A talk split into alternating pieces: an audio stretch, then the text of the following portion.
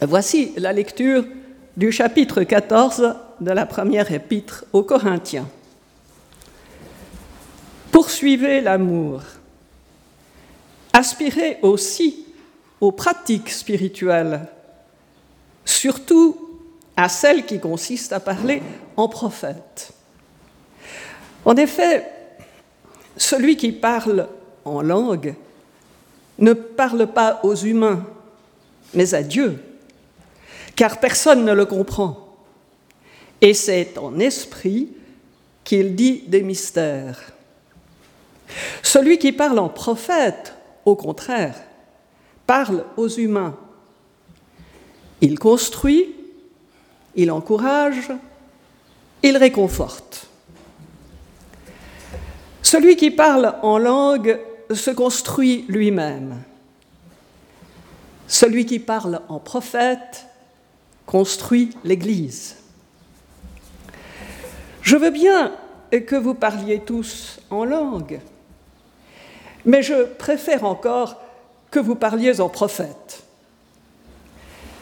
Celui qui parle en prophète est plus grand que celui qui parle en langue, à moins que ce dernier n'interprète, pour que cela contribue à la construction de l'Église. Et maintenant, mes frères, mes sœurs, de quelle utilité vous serais-je si je venais à vous en parlant en langue, au lieu de vous apporter une parole de révélation, de connaissance, de prophétie ou d'enseignement?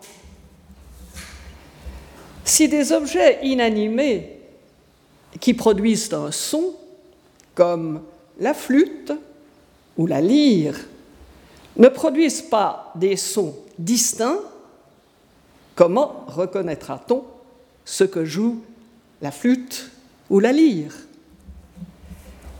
Et si la trompette produit un son incertain, qui se préparera au combat? De même, vous aussi, si par la langue vous ne produisez pas une parole significative, comment saura-t-on ce qui est dit? Vous parlerez en l'air. Si nombreux que soient les divers langages du monde, aucun n'est dépourvu de sens. Si donc je ne connais pas le sens d'un langage, je serai un barbare pour celui qui le parle. Et celui qui le parle sera un barbare pour moi. De même, vous aussi, puisque vous aspirez aux manifestations de l'Esprit, cherchez à y exceller, mais pour la construction de l'Église. Que celui qui parle en langue Prie donc pour qu'il lui, lui soit donné d'interpréter. Car si je prie en langue, mon esprit est en prière, mais mon intelligence demeure stérile. Que faire alors? Je prierai par l'esprit, mais je prierai aussi de façon intelligible. Je chanterai par l'esprit, mais je chanterai aussi de façon intelligible.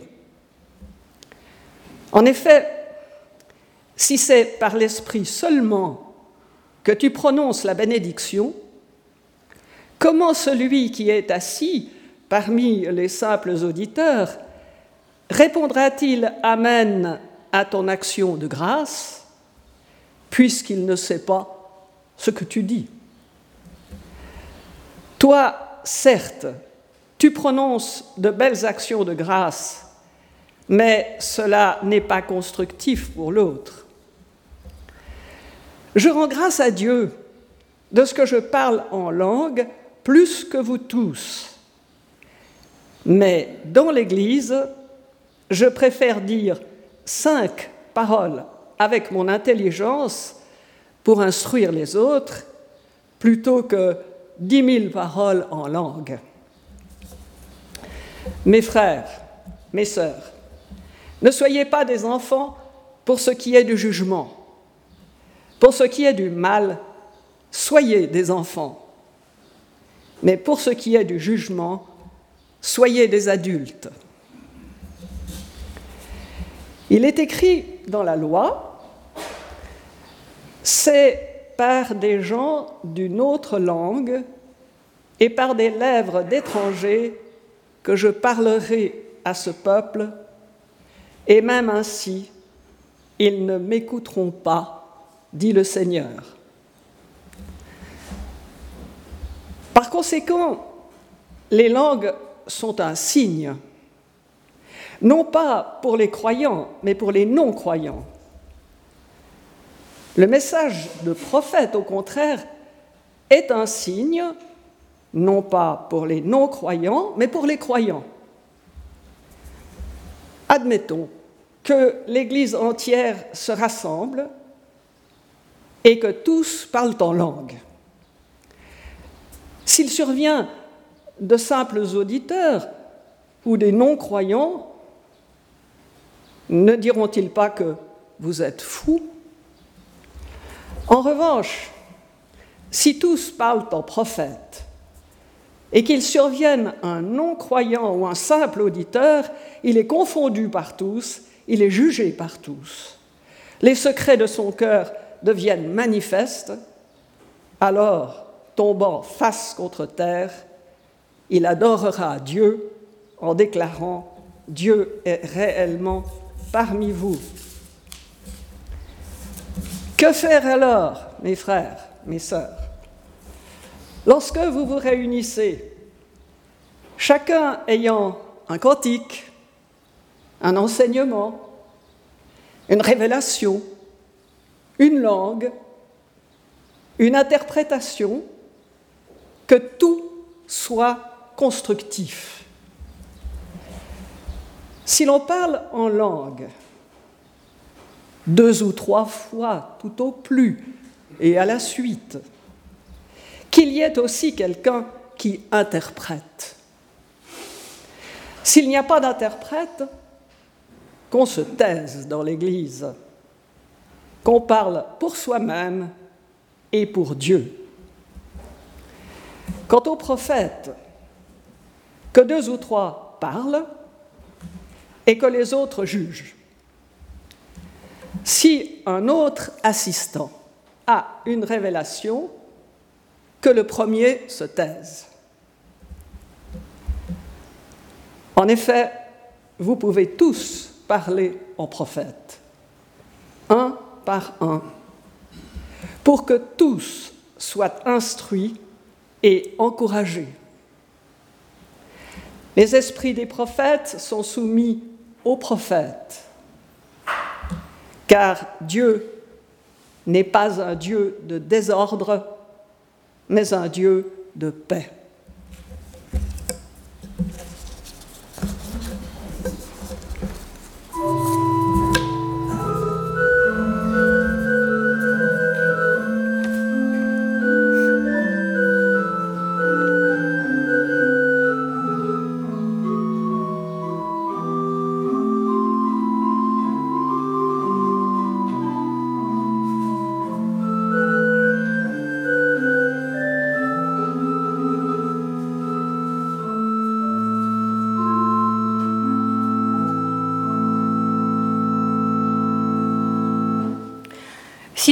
Dans une église du réveil ou dans un rassemblement charismatique, je pense que ces lignes de Paul à la communauté de Corinthe vous sembleraient certainement très claires. Parce que les pratiques spirituelles qui y sont évoquées sont courantes et parfois même encouragées. Donc il s'agit de parler en langue, euh, de prophétiser, d'exercer le don d'interprétation. Et il y a aujourd'hui ben, beaucoup de chrétiennes et de chrétiens qui vivent ça chaque dimanche dans leur assemblée. Alors, nous, nous sommes bien loin de cette manière de vivre notre foi en communauté. Et pourtant, ce texte me semble inspirant pour nous aussi. Même s'il ne nous rejoint pas directement dans notre pratique, Ce qui est dit ici du lien entre la pratique spirituelle personnelle et la pratique spirituelle communautaire est éclairant. Ou pour le dire autrement, ce texte va nous permettre de penser le lien entre ce qui est de l'ordre de la foi personnelle et ce qui est de l'ordre de l'ecclésial. Il nous permet en effet de toucher à une problématique qui me semble très actuelle. Comment concilier quête personnelle et vie communautaire en Église? Vous le savez, aujourd'hui, les chercheurs de Dieu sont de plus en plus nombreux, en quête d'expériences authentiques et d'une meilleure intelligence de la foi chrétienne. Alors comment peuvent-ils se sentir accueillis ces personnes qui reviennent vers le christianisme, comment peuvent-elles se sentir accueillies dans nos communautés le dimanche matin si ces personnes n'ont pas nos codes? Car il ne suffit pas de connaître les mélodies de nos cantiques, mais il faut aussi être initié à notre solfège ecclésial, à la structure de nos célébrations, à notre manière d'être en communauté. Parce que comme tout groupe, nous avons nos règles explicites et implicite. Et ces règles peuvent parfois étonner celles et ceux qui entrent pour la première fois chez nous. La rencontre avec l'autre n'est pas toujours facile, ni pour celui qui arrive, ni pour celui qui accueille.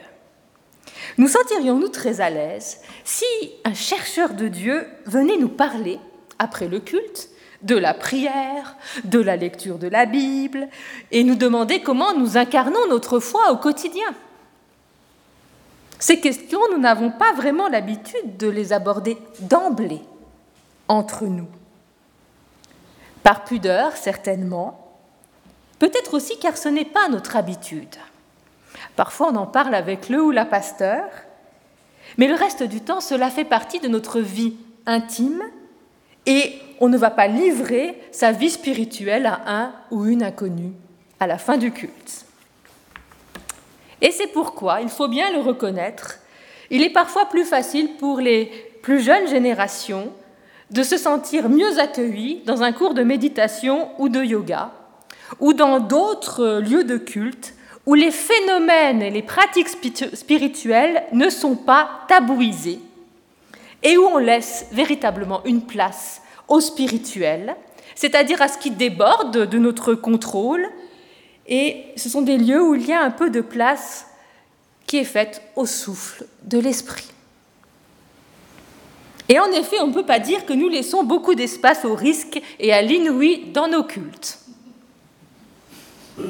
Alors je peux bien concevoir que parfois, dans notre paroisse, des personnes soufflent d'un trop-plein de rationalité et d'un manque d'ouverture à ce souffle de l'esprit qui dérange, qui déplace et qui provoque.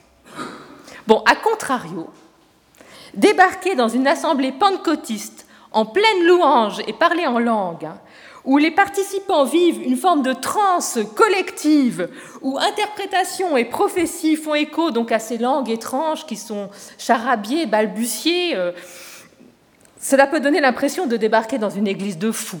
D'ailleurs, Paul le dit lui-même dans le texte.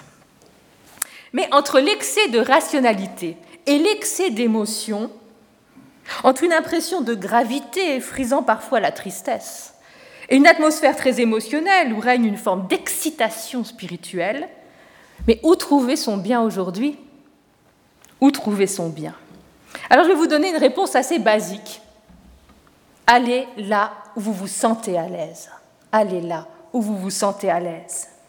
Et il faut parfois du temps pour trouver une communauté où il fait bon vivre et où il est possible de poursuivre sa propre croissance spirituelle en étant enseigné, encouragé par d'autres, et où il est possible aussi, et c'est très important, d'avoir l'impression qu'on peut apporter sa pierre à l'édifice, qu'on est partie prenante de la communauté. Quand on a trouvé enfin son lieu, son biotope chrétien, à soi, il me semble très important de toujours rester conscient, consciente que notre manière de vivre en communauté, de célébrer, d'interpréter la Bible, n'est jamais la meilleure. C'est peut-être ce qui nous correspond le mieux, Mais ce n'est pas pour cela que nous sommes supérieurs aux autres dans notre théologie et nos pratiques. Diverses sont les églises, on le sait à Genève avec le nombre d'églises chrétiennes qu'il y a. Diverses sont les églises, les pratiques, les théologies, mais aucune n'est meilleure que l'autre. Il nous faut assumer cette altérité au sein du christianisme. Eh bien, cette altérité, elle s'exprime justement dans la pratique de se parler en langue, dont il, a été beaucoup question dans, dans cet extrait de l'Épître aux Corinthiens. Parler en langue, on parle aussi de glossolalie. C'est un terme qui est né au XIXe siècle, construit sur glossa, langue, et l'aleine, parler. Donc la glossolalie, c'est le parler en langue. Alors, l'altérité, dans la pratique de la glossolalie, il en est question quand Paul écrit ceci au verset 11. Si donc je ne connais pas le sens d'un langage, je serai un barbare pour celui qui le parle, et celui qui le parle sera un barbare pour moi. On comprend que si on commence à parler sous l'influence de l'esprit une langue inconnue de soi-même et de l'autre, en effet, il y a un petit problème de communication. Mais dans ce verset, bien, il y a un problème de traduction. Et ce qui est dit est beaucoup plus intéressant qu'une réciprocité dans cette impression d'étrangeté, de barbarie. En effet, la fin de ce verset se traduit littéralement ainsi. Je serai pour le parlant, pour celui qui parle, un barbare, et le parlant en moi, un barbare. Le parlant en moi, un barbare. Donc ici, le barbare, ce n'est pas l'autre en fait, mais c'est ce qui parle en moi et qui n'a pas de sens.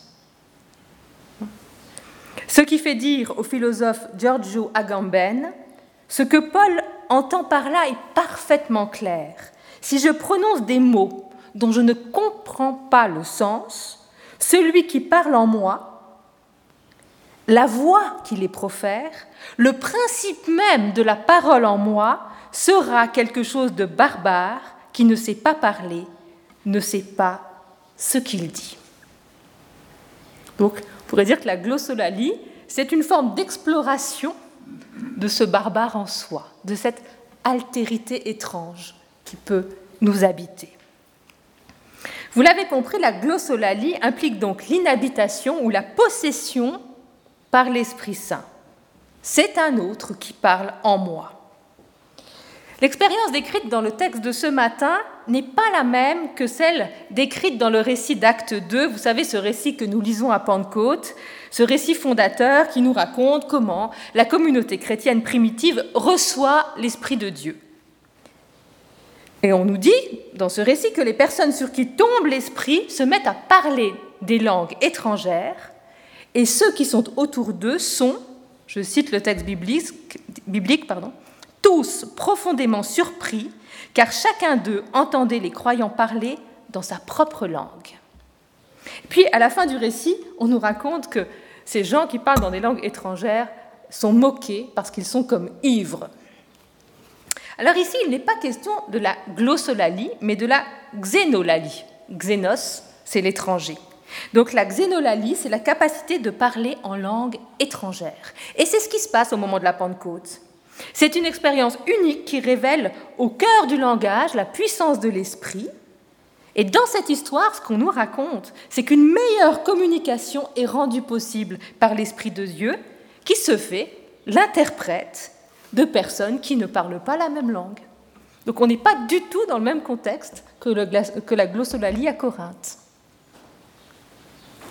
À Corinthe, il n'est pas question de langue étrangère, mais d'une autre langue, d'une forme de prière proche de la transe ou de l'extase, où celui ou celle qui prie s'abandonne en Dieu, hein, lâche complètement prise, et ça parle ou ça chante en lui ou en elle.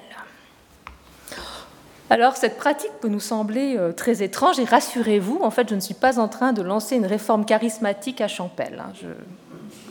je clarifie mes intentions. Cette pratique a pu être pathologisée parce qu'elle a été comparée au langage de personnes aliénées. C'est vrai que parfois, quand on est atteint d'une psychose, eh on peut avoir un langage euh, différent, autre, altéré. Mais réduire cette pratique religieuse à un problème psychiatrique, c'est un peu court. Parce que la glossolalie dont nous parlons est née et se comprend dans un système religieux dans lequel elle a une fonction et elle a un sens.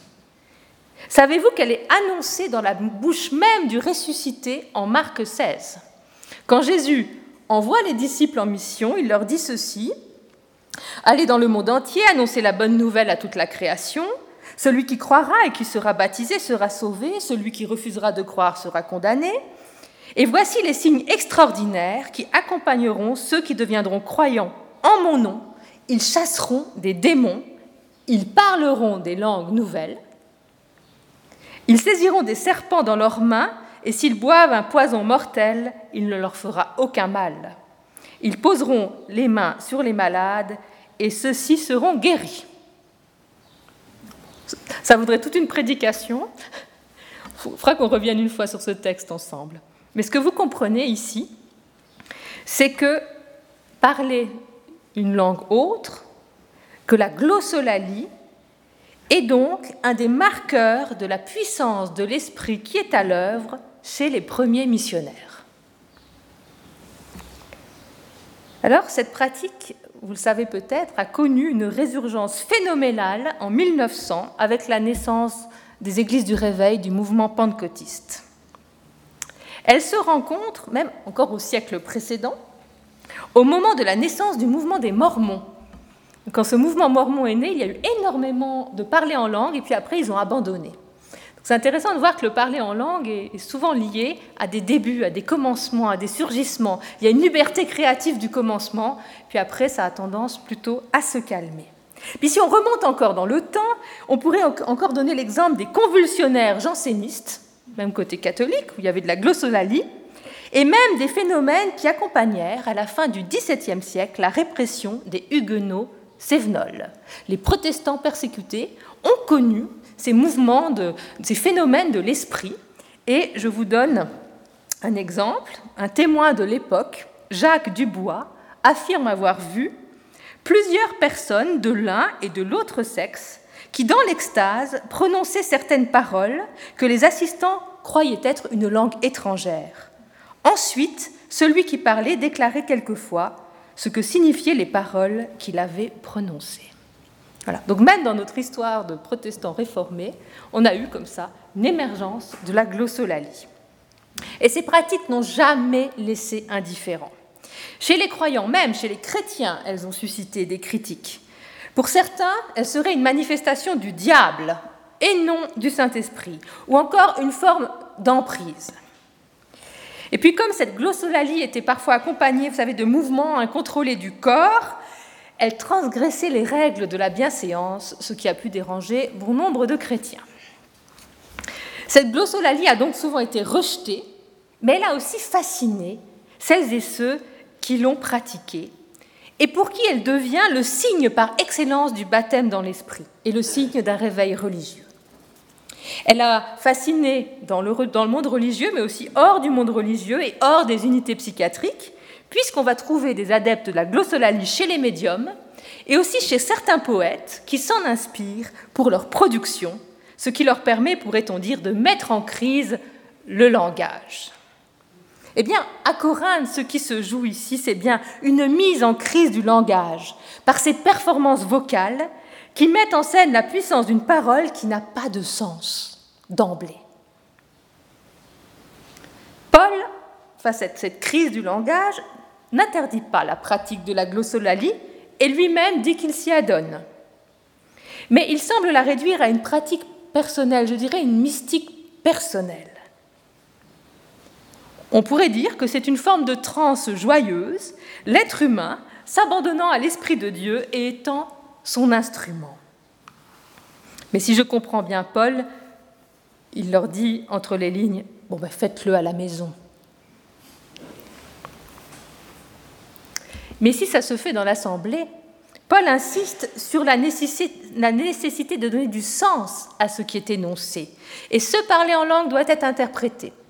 C'est pourquoi certains reçoivent le don d'interprétation. Vous l'avez entendu, euh, Paul bloque ici sur la question de l'intelligibilité.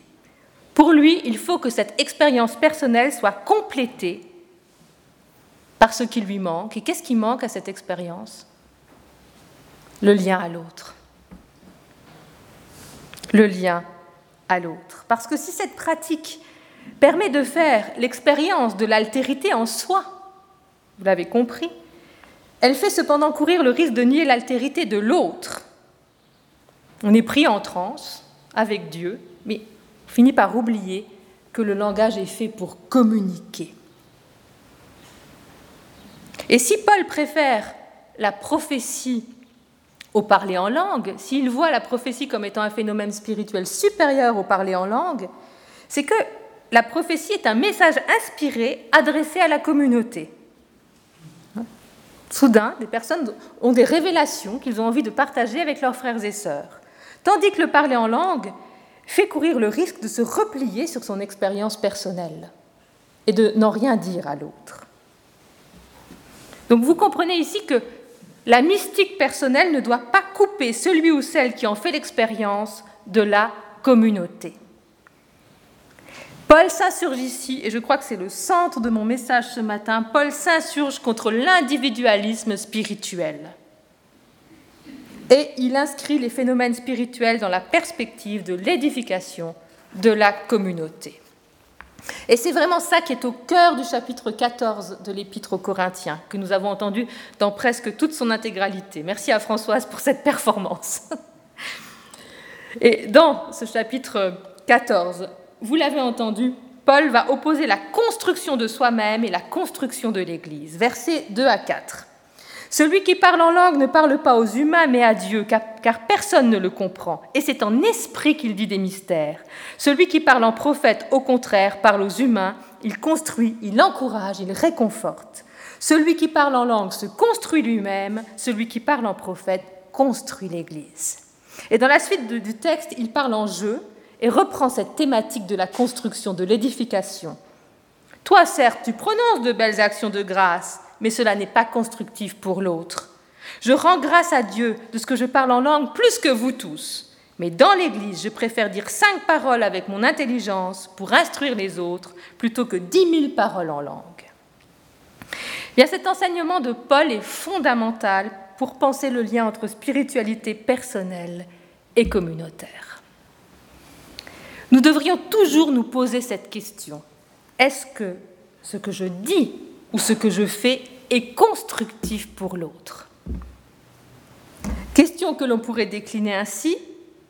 Suis-je en train de me construire ou de participer à la construction de l'Église? Ou encore, dans ma pratique spirituelle et ma manière de vivre la foi, suis-je encore dans un lien d'amour? Avez-vous conscience, savez-vous que ce passage que nous avons lu se situe juste après le fameux hymne à l'amour de 1 Corinthiens 13. Vous savez, cet hymne à l'amour que l'on entend à tous les mariages, mais qui ne concerne absolument pas l'amour entre époux, hein, c'est l'amour spirituel au sein de la communauté. C'est l'agapé. Donc vous imaginez que tout ce qu'on vient de vous lire sur euh, la manière de vivre en assemblée vient juste après l'hymne à l'amour qui est posé chez Paul vraiment comme un idéal à vivre et à incarner. Et donc ce que dit Paul de la glossolalie est une illustration concrète de cet amour. Il nous dit que le lien à Dieu a pour vocation première de renforcer nos liens aux autres. Et si l'Esprit nous habite, c'est aussi et surtout pour nous apprendre à mieux nous comprendre, à mieux nous aimer. Et ce n'est pas un amour fusionnel, c'est un amour qui implique de savoir communiquer, de savoir se parler, de savoir partager les révélations reçues, de savoir donner du sens à notre vécu commun. C'est un amour qui se construit. Et c'est un amour qui se traduit dans notre manière de célébrer et de nous accueillir mutuellement. Je pense que dans nos communautés, il est très important que chacun et chacune puisse nourrir toutes les fibres de sa personne, sans inflation d'une partie de soi hein, au détriment des autres. Faut-il choisir entre l'amour, la connaissance, la mystique, l'émotion, l'intellect, la réflexion, le lien à Dieu ou celui aux autres? Eh bien, je pense qu'il n'y a pas à choisir et que dans une communauté, il doit y avoir de la place pour tout cela et sans jugement, pour que chacune et chacun puisse vivre sa foi à sa manière en respectant les autres. Et ce que je trouve très fort chez Paul, c'est qu'il n'exclut pas le corps, il n'exclut pas les émotions, ni l'amour, mais il les articule à la connaissance et à l'intelligence. Vous l'avez entendu, sa communauté vit une expérience de tension, où Paul est un pasteur, et on l'imagine du haut de sa chair, essayer de remettre un peu d'ordre dans tout cela. Donc là, c'est un excès de ferveur qu'il est en train de vivre. Que, peut-il faire? Alors il essaie de faire cohabiter les différents dons de l'esprit sans que cela déborde de partout. Et je trouve que c'est un défi passionnant. Parce que ce débordement auquel Paul fait face signifie que sa communauté est vivante, que chacune et chacun eh se laisse habiter par l'Esprit de Dieu et risque une expérience personnelle, profonde. Ainsi, je pense que la glossolalie pourrait être vue de manière positive comme ce petit grain de folie qui ouvre à la créativité et à l'inspiration, et qui empêche que la connaissance et le sens se referment sur la communauté comme une coquille théologique étanche. Et si j'ai eu envie de vous parler de la glossolalie ce matin, c'est qu'elle représente une forme de chaos créatif au sein d'une communauté. Et Paul a su l'intégrer avec sagesse. Ainsi, je suis persuadée que ce qui dérange, ce qui provoque, ce qui inquiète le corps ecclésial n'est pas forcément négatif. N'ayons pas peur de ce que nous ne connaissons pas. Cela ne nous menace pas forcément. Et ne craignons pas d'accueillir de nouvelles personnes. Elles ne vont pas tout chambouler. Une religion est vivante. Et ces expériences, comme sa théologie, demandent à être questionnées en permanence, à être pensées et intégrées dans la dynamique vitale de l'Église. Et c'est en restant ainsi vivante qu'elle continuera à être accueillante. Et que chacune et chacun, nous pourrons toujours y trouver notre bien. Amén.